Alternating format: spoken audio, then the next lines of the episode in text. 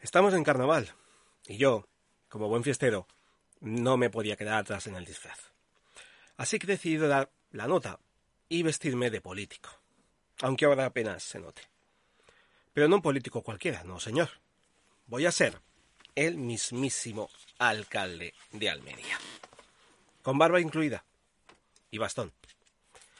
Sí, esa barba que se dejó Ramón Fernández Pacheco. Por si no lo conocéis, es quien nos dejó el paraje de las salinas de Cabo de Gata hecho un asco. Esa barba fue una intención para que lo tomaran más en serio. Pero parece que la cosa no funciona muy bien. Porque ahora se lo toman igual o más a broma que cuando era alcalde.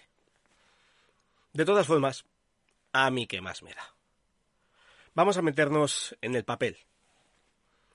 Hablemos de la ciudad de Almería. Me alegra que la capital esté de fiesta. Estamos de carnaval. Como creo, el 100% de todos los pueblos y ciudades de la provincia de Almería y del resto de España. Hoy, como cada día, podemos ver una ciudad pletórica, una ciudad que avanza, una ciudad en la que se demuestra que todo lo que se promete por parte del ayuntamiento y su equipo de gobierno se cumple. No sé si habéis paseado últimamente por sus calles, pero os aseguro que es un lujo. Por estas ves, o mejor dicho, no ves ninguna clase de suciedad, ningún papel en el suelo, ninguna bolsa de basura al lado de una papelera o un contenedor sin abrir. Todo está limpio y reluciente, como una patena podemos ver jardines esplendorosos, llenos de verde y colores llamativos, sin nada de porquería sobre el césped.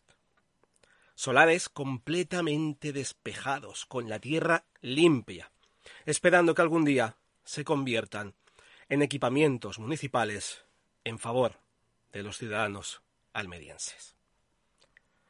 Pasear por el final de la Rambla es una delicia ve del mar Mediterráneo, apoyando de, en una barandilla, sin más olor que el perfume marítimo y salino, por ser un poco románticos, que emana el mismo mar y sus alrededores, y que entra hacia el interior de la capital. Esos parques infantiles llenos de niños, donde pueden jugar con total seguridad en sus atracciones sin que tengan ningún tipo de percance. Mientras, sus padres o abuelos pueden estar sentados en los bancos de la zona, muy cómodos y con total tranquilidad. ¿Y qué decir de esas calles extremadamente iluminadas por todas las zonas de la ciudad de Almería? Si parece la feria de abril. Gracias a esto, los almerienses, sobre todo los vecinos de las zonas de Paraje Guillén, Llano de la Molina, Cortijo Cintas y Cortijo Córdoba, se sienten fuertemente seguros, ya que no falta ni una farola que no ilumine cada rincón oscuro de la capital. Tan seguros que tampoco se ven a personajes de mal vivir merodeando por estas zonas intentando asaltar y robar en las viviendas. Los vecinos pueden dormir con total tranquilidad, sin tener que patrullar por las calles, porque el ayuntamiento está con todos ellos. No con unos pocos, sino con todos estos vecinos que pueden respirar tranquilos, sin ningún tipo de peligro. Un lujo. Vamos. Además, los turistas están encantados con la ciudad. Tienen una gran red de comunicación con la que poder moverse por la capital y por otras localidades cercanas al Almería. No tienen problemas para ir de un museo o un monumento porque toda la señalización turística es visible y correcta, igual que la información que dan de todos ellos. Además, muchos de estos turistas vienen por trabajo ya que siempre hay alguna convención o congreso en el que poder asistir, debatir, proponer ideas y aprender de cualquier tema de la que sea su profesión. Todo un detalle. Como he dicho antes, estamos de carnaval. Y me he disfrazado de quien tiene en la mano el destino de los almerienses y la ciudad de Almería. Así que todo lo que he dicho es coña. Los almerienses saben perfectamente cómo está la capital en general. Sus calles, sus plazas, solares, parques infantiles, monumentos, muchos de ellos un auténtico desastre. Y esto no es de hace días. Muchos de estos lugares están así desde hace semanas. Sí, es cierto, y no lo voy a negar, que hay algunos parques y jardines que están en condiciones de usarlos. Muchos de ellos con gran colorido por las flores que se han plantado.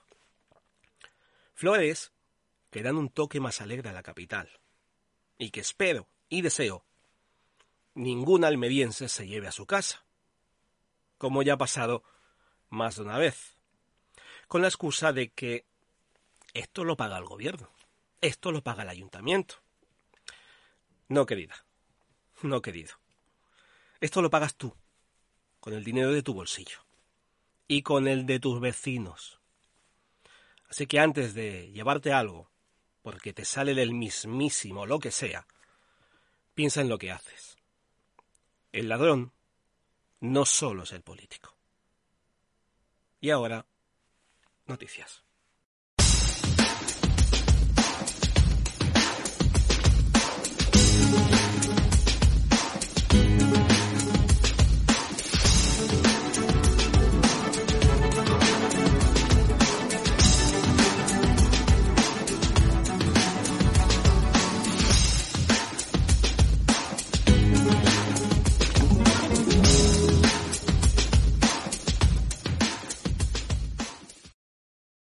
La alcaldesa de Almería, María del Mar Vázquez, y Nacho Fernández, jefe de producción de la productora de televisión Vancouver Media, firmaron a comienzos de semana un acuerdo de colaboración para el rodaje de varias secuencias de la serie Berlín en Netflix, un spin-off de la exitosa serie La Casa de Papel.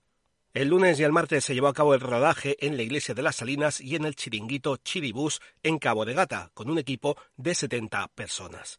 Parte del equipo, incluyendo a los figurantes, fueron contratados localmente, así como también algunos de los servicios, como los equipos electrógenos y el catering. La productora incluirá agradecimientos al Ayuntamiento de Almería en los títulos de crédito y con la autorización previa de Netflix podrá donar algún elemento utilizado en el rodaje a la casa del cine.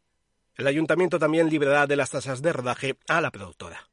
El representante de Vancouver Media mostró su agradecimiento al ayuntamiento por las facilidades para el rodaje y destacó su satisfacción con la ciudad como destino de rodaje, ya que ofrece una luz espectacular y un plató natural envidiable.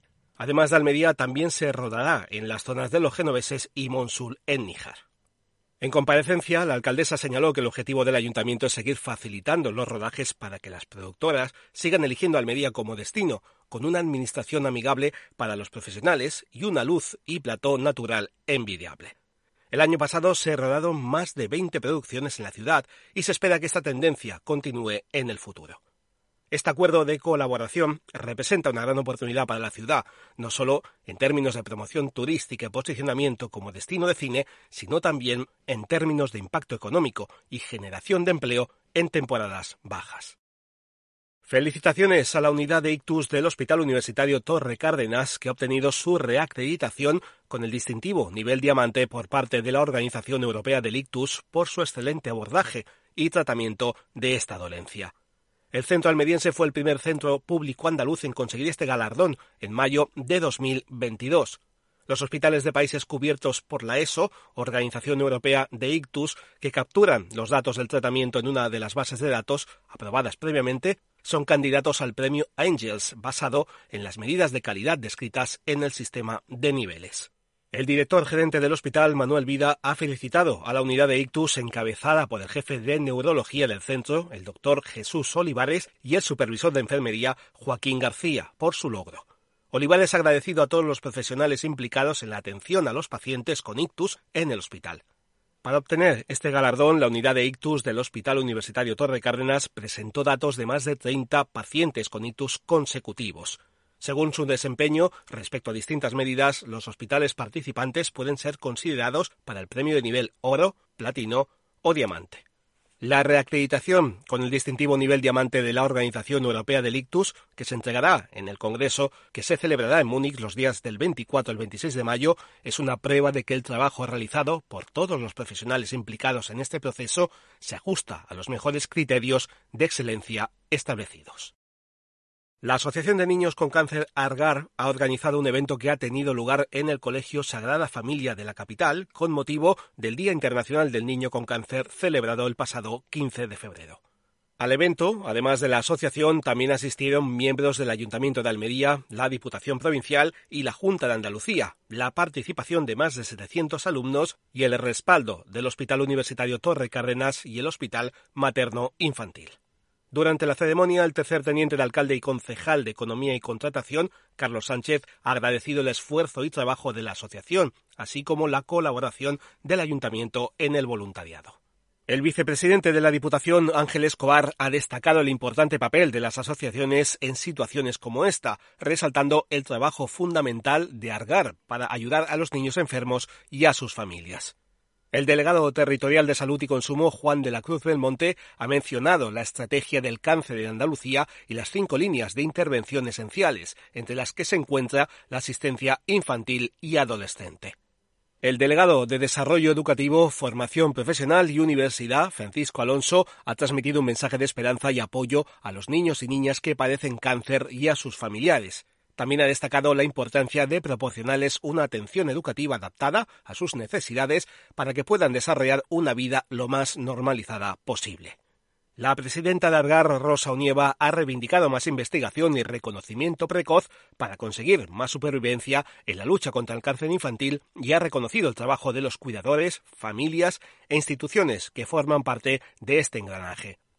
La ceremonia concluido con la lectura del manifiesto por parte de un alumno del centro y la tradicional suelta de globos amarillos para recordar a las personas que no han podido superar la enfermedad. El 97% de las personas con discapacidad intelectual no tienen ni un solo amigo. Un amigo con quien compartir alegrías y tristezas. ¿Te imaginas no tener amigos? A toda vela lleva 25 años trabajando para que las personas con discapacidad intelectual puedan disfrutar también de la amistad. Pincha en el botón de información y ayúdales compartiendo la cantidad que quieras. Con ello financiaremos actividades de ocio y amistad para ellas. A toda vela, 25 años cambiando vidas. El sábado 25 de febrero, la Fundación Poco Frecuente estará presente en el Mercadillo de Antigüedades, Pintura y Artesanía, ubicado en el Parque Nicolás Salmerón en Almería, para visibilizar la causa de las enfermedades poco frecuentes en el marco del Día Mundial de las Enfermedades Poco Frecuentes. Junto a muchas otras asociaciones de enfermedades raras de la provincia y de otras partes de España, la Fundación busca concienciar y compartir momentos únicos que llenen de pasión a las personas afectadas por estas patologías, con el objetivo de dar mayor visibilidad a quienes viven con una enfermedad poco frecuente. La presencia de la Federación Española de Enfermedades Raras y otras organizaciones, como la Asociación de Afectados de Neurofibromatosis, la Asociación Almeriense de Fibrosis Crística y la Asociación de Enfermos de Crohn y Colitis Ulcerosa de Almería, entre otras, se espera que la concienciación y la sensibilización en torno a las enfermedades raras aumente en la provincia de Almería. El Hospital Universitario de Torre Cárdenas y el Ayuntamiento de Almería se sumarán a la iniciativa Almería se tiñe de verde para iluminar algunos de sus espacios más emblemáticos el 28 de febrero, con el fin de hacer más visible a las más de 7.000 enfermedades poco frecuentes que afectan a cerca de 3 millones de personas en España. Es importante destacar que aunque cada una de las 7.000 distintas enfermedades raras afectan a solo a un pequeño colectivo de personas, en conjunto existen hasta 300 millones de personas en todo el mundo que conviven con una patología de baja prevalencia, rara o ultra rara.